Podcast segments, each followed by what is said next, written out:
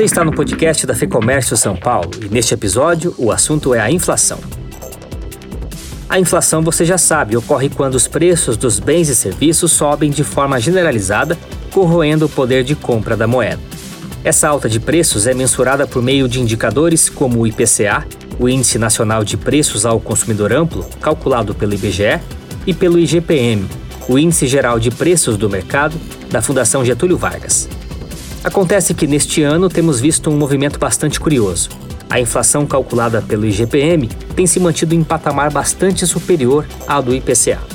Para entender o que está acontecendo com os preços na atualidade, conversamos com Heron do Carmo, economista e membro do Conselho de Economia Empresarial e Política da FEComércio São Paulo. Heron, queria começar nossa conversa falando sobre o IPCA e o IGPM. Você poderia nos explicar o que caracteriza cada um desses índices, por favor?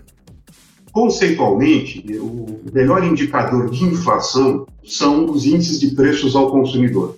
Então, nós temos vários índices de preços ao consumidor elaborados no Brasil, e eu diria que é, o mais utilizado até por servir de referência para as metas de inflação é o IPCA, Índice de Preço ao Consumidor Amplo, que abrange famílias né, com renda de 1 a 40 salários mínimos. O índice de preços ao consumidor, ele avalia preços de produtos consumidos pelas famílias. Ou seja, aí nós temos itens como alimentação, serviços de utilidade pública, eletrodomésticos, produtos para residência, artigo de higiene e beleza, ah, despesas com saúde, tanto serviços médicos quanto remédios, né? E também temos aí artigos de vestuário, é, despesas com educação, despesas com comunicações, né?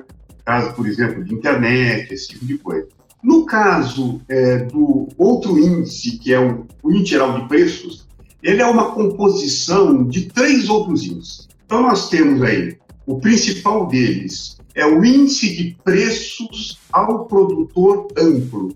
Índice de preço ao produtor amplo, que é o nome é, agora, desde 2010, do IPA da FGV.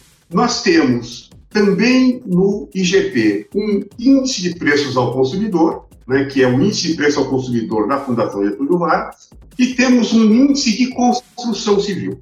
O item, ou componente do IGP, que faz a diferença em termos da volatilidade do que é o índice de preços ao produtor amplo, que tem uma participação no IGP de 60%.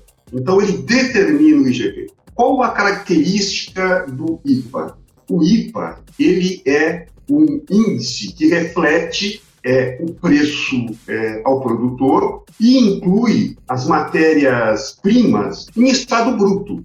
Depende da taxa de câmbio, porque são produtos que são é, exportados e importados, e a tendência é o preço no mercado interno acompanhar o preço do mercado internacional. Então, sempre que nós temos uma situação, como nós estamos vivendo no momento, né, de desvalorização cambial, que pode ou não estar ali, aliada a uma, um aumento de preços de matérias-primas no mercado internacional, quando as duas forças estão no mesmo sentido, isso tem um impacto muito grande no IPA e faz com que, pelo peso do IPA no IGP, o IGP se descolhe do IPCA e IBGE. No acumulado em 12 meses até julho de 2020, o IPCA tem alta de 2,31%, enquanto o IGPM soma 9,27%. Heron, o que explica esses números e como o empreendedor deve fazer a gestão empresarial com inflações tão discrepantes como essas? A referência é o IPCA, ou seja, a referência de inflação é o IPCA. Inclusive, na teoria econômica, índices de preços ao consumidor é que são referência. O que interessa a ele é a variação dos índices de preço ao consumidor, porque isso é uma referência de recomposição de salário mais adiante e é uma referência de poder aquisitivo do consumidor. Ao longo deste ano, principalmente devido, em alguns momentos, à desvalorização do câmbio, foi muito intensa. Né? Nós tivemos uma desvalorização cambial de dezembro para cá de cerca de 30%. Mas isso não foi, é, isso oscilou ao longo do tempo. Né? E também nós tivemos é, pressões no mercado internacional de preços de matérias-primas. Caso do minério de ferro, internamente nós tivemos também aumento de preços de alguns produtos de alimentação, alguns produtos agrícolas, né, como arroz, isso acabou afetando e levando essa diferença significativa entre os dois indicadores. Então, um dos problemas do, da utilização do IGP como indicador da inflação, principalmente isso se fez notar depois do plano real, é a volatilidade que ele apresenta.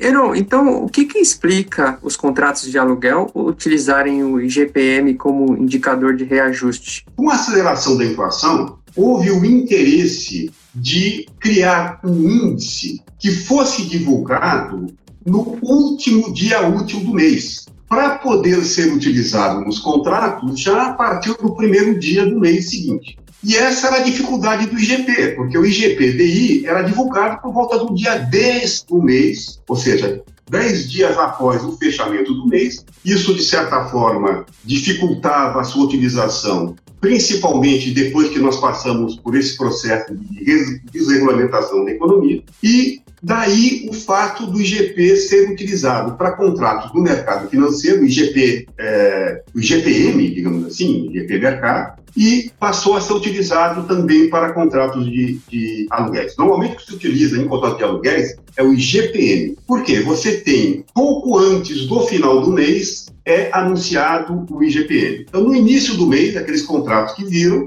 claro que o aluguel é reajustado a cada 12 meses, acaba isso sendo aplicado prontamente àqueles contratos tá certo, que tem por referência os primeiros dias do mês. Então, daí, por uma questão de praticidade, é que se usa o IGPM. No contexto de crise em que estamos e com a inflação pelo IGPM em patamar tão elevado, como fica a questão da renovação dos contratos de aluguel?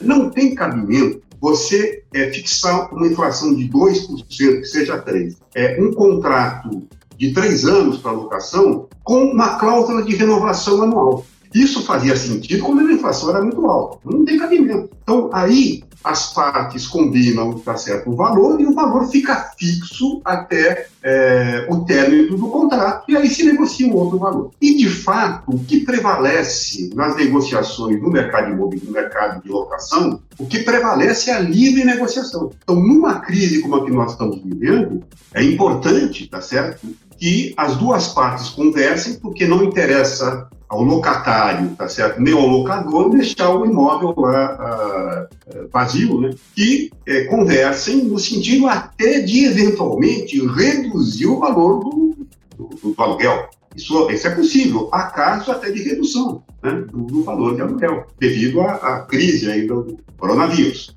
Então, aí é, prevale, deve prevalecer a livre negociação. Nós ouvimos o Heron do Carmo, que é membro do Conselho de Economia Empresarial e Política da FEComércio São Paulo. Aproveitando esse assunto, eu lembro aqui que a FEComércio disponibiliza aos empreendedores um vasto conteúdo sobre gestão de negócios. Destaca o e-book Gestão Empresarial em meio à pandemia de Covid-19 e o webinário Como utilizar indicadores econômicos na gestão do seu negócio, ambos disponíveis no lab.fecomércio.com.br. O link está aqui na descrição. Com entrevista de Eduardo Vasconcelos e edição do estúdio Johnny Days, esse foi o podcast da FEComércio São Paulo. Eu sou Guilherme Baroli e agradeço a sua companhia. Até a próxima.